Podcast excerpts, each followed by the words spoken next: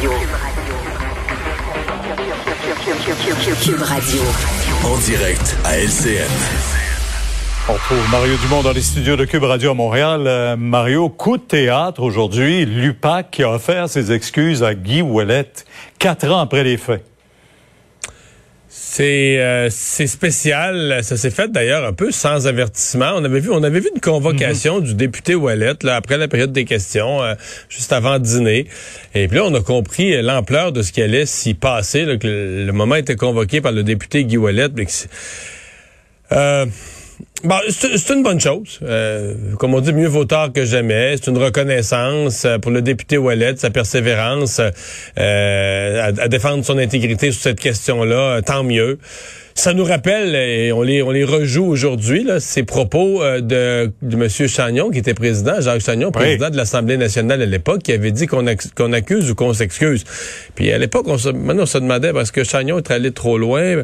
Ben, finalement, il avait raison. Là. il parlait avec... Euh, il parlait à chaud, il parlait avec émotion, mais il parlait avec justesse aussi. Euh, parce que c'est ce qui est arrivé finalement. Ça a pris quatre ans, mais on n'a pas accusé. On n'avait rien pour accuser.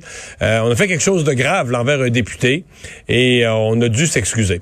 Je veux quand même... Que la nouvelle administration de l'UPAC accepte. Il y a eu une entente, forcément, là, puis pour, pour qu'on en vienne à ces excuses Mais moi, je dois quand même souligner l'actuel patron de l'UPAC, M. Mm Gaudreau, qui a bien fait ça. Faut, je pense qu'il faut, faut s'arrêter pour le souligner aujourd'hui, qui a fait ça dignement puis à un moment donné, c'est ce qui doit être fait. Et je trouve que lui, dans son processus, on le sait, dans l'opinion publique, l'UPAC là, a des... Euh, euh, donc, la, la, carrosserie est endommagée un peu. là.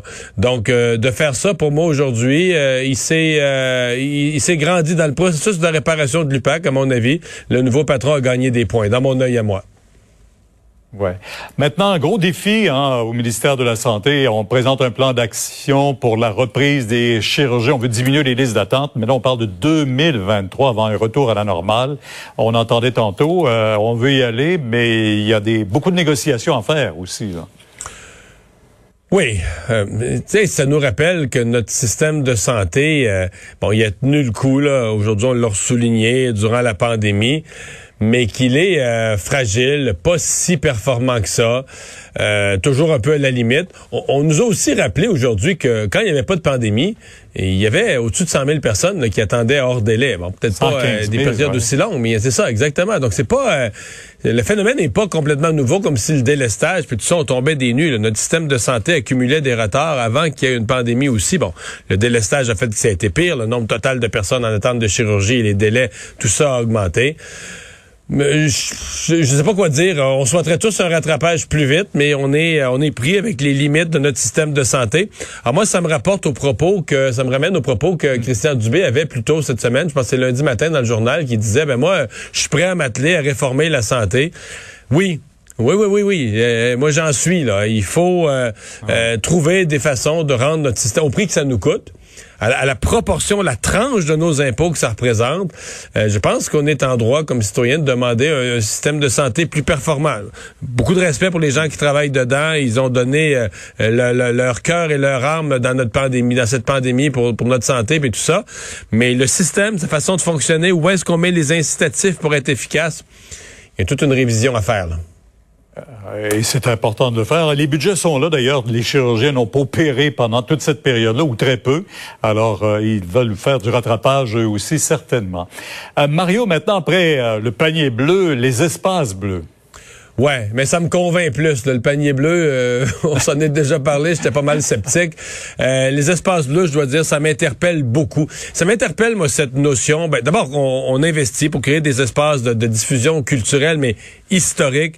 Euh, plus je vieillis, plus je trouve qu'on on, lègue peut-être pas suffisamment aux prochaines générations la compréhension de notre histoire. D'ailleurs, on enseigne beaucoup aux jeunes de la nouvelle génération bon, sur toutes sortes de sujets. Ah, dans le passé, on s'occupait pas bien de ceci, ce, ce, cela. Bon, les questions autochtones, puis des, erreurs bien réelles qui ont eu lieu dans notre passé. C'est pas que je veux nier les erreurs, mais je comprends qu'il y a eu des erreurs dans notre passé, mais on a bâti quelque chose. Là. Regardez ce qu'on a au Québec aujourd'hui, ce qu'on ce qu'on donne à nos Mm-hmm. enfants comme, comme, comme richesse, comme qualité de vie.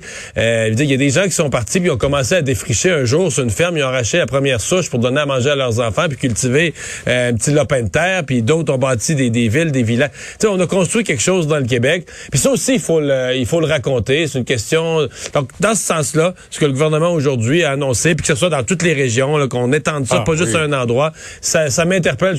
Ça reste à bâtir, ça reste à faire, puis j'espère que les gens vont embarquer, vont collaborer.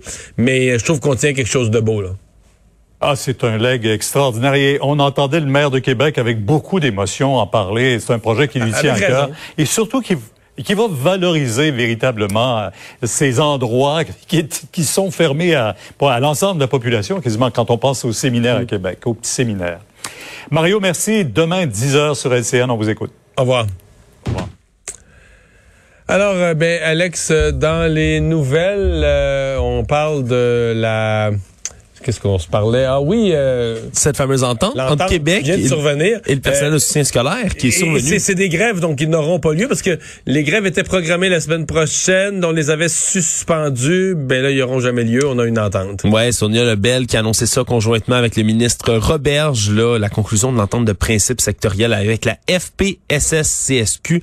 Euh, c'est quand même 33 500 membres, ça, dans le milieu de l'éducation, dans le Ben, personnel tout de le soutien personnel de scolaire. soutien. là, c'est Tout ça, ce qui est c'est- de soutien scolaire, donc dans les écoles, ça a été confirmé aussi du côté de la FPSS là, dans un communiqué. Ça, ils se sont entendus, semblerait-il, mercredi soir autour de ça. Ça va être présenté aux délégués de la fédération pour validation vendredi lors de leur conseil fédéral. Faudra faire le bilan. euh, je dois voir moi-même que je suis un peu perdu là, sur l'ensemble des employés. On a réglé avec les enseignants, des deux syndicats d'enseignants. On a réglé avec les professionnels du gouvernement. Là, c'est les soutiens. soutien. Il y en a quelques autres groupes. là. Infirmières, ça a été Euh, partiellement. Oui, partiellement. c'est pas au complet. Dans- Non, mais il faudra faire un peu le bilan de où on est rendu, quelle proportion là, des employés de l'État ont une convention collective signée et renouvelée. Merci Alex, merci à vous d'avoir euh, été là. On se retrouve comme d'habitude demain 15h30. Je vous souhaite une bonne soirée. C'est Sophie Durocher qui s'en vient.